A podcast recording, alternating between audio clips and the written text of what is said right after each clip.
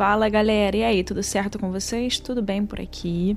Hoje eu trouxe um caso muito famoso, muito pedido e principalmente que ele voltou a estar em alta, né? Não tem mais informações ou informações novas, mas esse caso voltou à tona é sobre a morte de Elisa Lam e sobre o Hotel Cecil, né? Esse hotel, inclusive, é um ponto turístico hoje que ele é considerado assombrado por muitas tragédias que aconteceram naquele local durante anos e anos. Inclusive, o hotel mudou de nome atualmente. E há muito tempo essa história de Elisa Lam vem viralizando nas redes sociais, muito por causa daquele vídeo bem perturbador que foi gravado pelas câmeras de segurança do Hotel Cecil, que foi onde aconteceu o crime. Mas como eu disse, o caso voltou a ficar à tona, né, ficar em alta, depois do anúncio da Netflix sobre a estreia da série documental que envolve esse caso, né, sobre o caso, com quatro episódios. E a série gira em torno sobre exatamente o desaparecimento de Elisa Lam no Cecil Hotel. Um caso aconteceu nos Estados Unidos, em Los Angeles, em fevereiro de 2013. O nome da série é Cena do Crime: Mistério e Morte no Hotel Cecil e vai estar disponível na Netflix a partir de 10 de fevereiro. Ou seja, a gente veio aqui antes do Netflix para poder trazer o caso para vocês e depois vocês assistem aí a série e a gente comenta também sobre a série lá no nosso Instagram @casosreaisoficial. E essa série vai ser bem legal. Ela vai contar com testemunhas de funcionários, hóspedes e detetives que investigaram o caso. Ou seja, provavelmente a gente vai ter algumas informações e algumas entrevistas que a gente nunca teve a possibilidade de ter, né, de assistir. Bom, então agora, antes da gente ir pro caso, já vou pedir para vocês irem lá no meu Instagram, arroba com K, Mirandas, com S no final, e posta que você está escutando aqui os casos reais. Eu estou tentando fazer com que a gente suba do top 50 no Spotify, que a gente fique acima um pouco. Então me ajudem a conseguir isso, que vocês me motivam ainda mais. E um dia eu espero conseguir postar duas vezes por semana aqui. Mas primeiro eu preciso que vocês me ajudem a compartilhar, né, para poder eu conseguir investir mais tempo nisso, né? Afinal, sou eu sozinha. Então agora eu vou chamar a vinheta, agora que você já fez tudo isso aí, eu vou chamar a vinheta e vamos pro caso dessa semana. O Hotel Cecil foi fundado em Los Angeles no ano de 1924. No início, ele tinha a intenção de ser um palácio luxuoso, mas, né, com o passar do tempo, a região começou a ser frequentada por moradores de rua. Alguns anos depois aconteceram seis casos de suicídios, além de hospedarem dois serial killers muito conhecidos. Ou seja, muitas pessoas costumavam se hospedar naquele hotel para fazer coisas ruins, né? Muitos para se suicidar também. Em 1944, Dorothy Jean Purcell, de 19 anos, estava hospedada no hotel com seu companheiro, Ben Levine, de 38 anos e o Ben já tinha adormecido. Só que ela acordou de madrugada com uma dor de barriga ruim, assim, muito forte. E logo ela foi no banheiro para não acordar o companheiro. E ela não sabia, mas ela estava grávida há algum tempo e acabou dando à luz naquele momento. Mas na hora que ela viu que tudo aquilo estava acontecendo, ela achou que o recém-nascido estava falecido, estava morto. Então ela jogou pra, pela janela e caiu na construção que estava ao lado. E depois de um tempo, ela foi julgada e decidiram que ela não tinha nenhuma culpa. E em 1974, algum tempo antes da Dália Negra, né, que é a Elizabeth Short, desaparecer, ela foi vista no Hotel Cecil e mais tarde também foi encontrada mutilada em uma rua. O primeiro serial killer notável que esteve lá foi o Richard Ramirez, o perseguidor da noite. Após ele cometer os crimes, ele jogava suas roupas ensanguentadas no lixo do Hotel Cecil e entrava pelo saguão de cueca, ou até mesmo sem nada, né?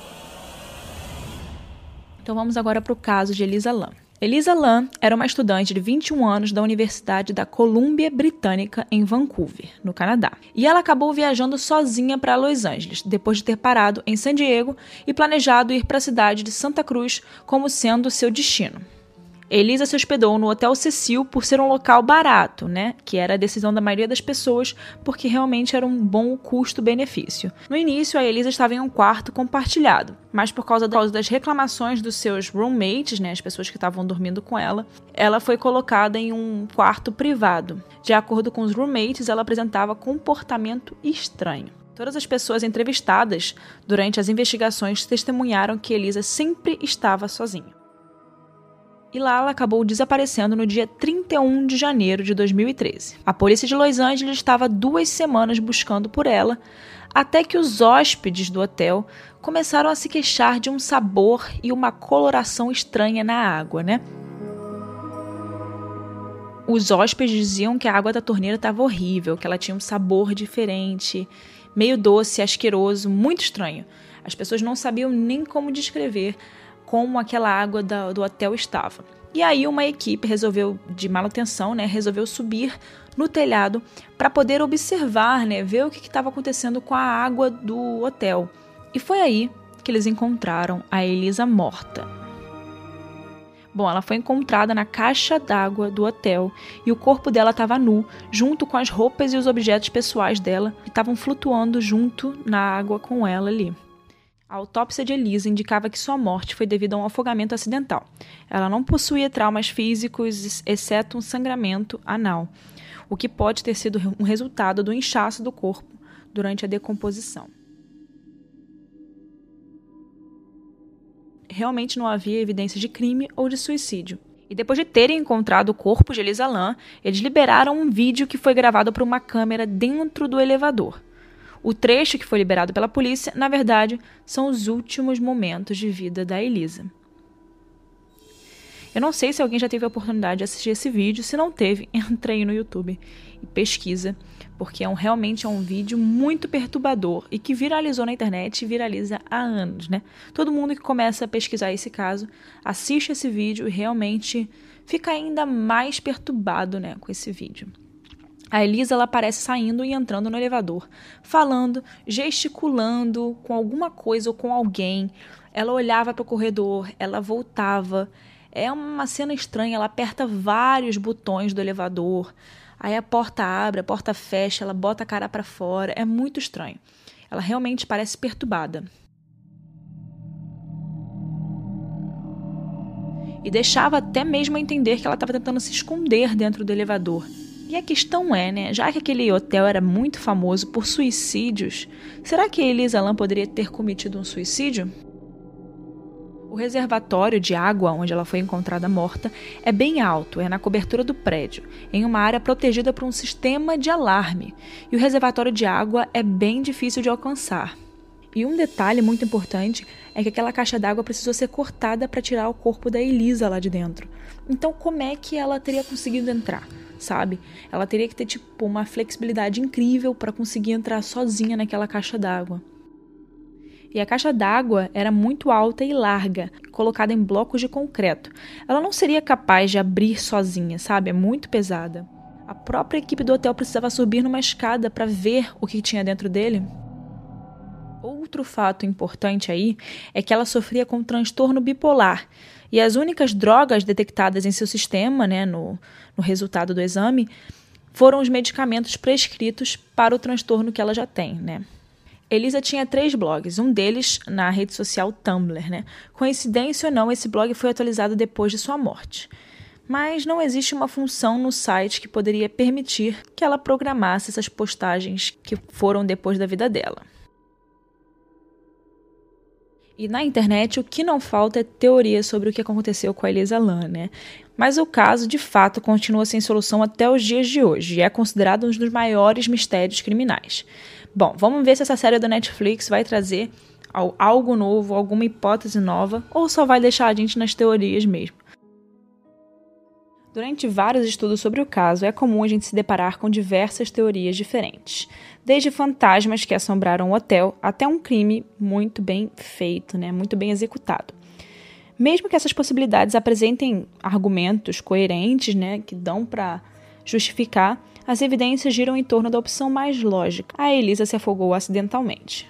Não existem muitas informações sobre o que aconteceu durante a viagem, do início da chegada de Elisa a Los Angeles, o que dificulta que seus passos sejam refeitos a partir do desembarque na costa oeste. Nesse caso, é adequado realmente começar pelo vídeo que foi divulgado pela polícia. Mas o que causou em Elisa que fez ela agir naquela, daquela forma no elevador, né?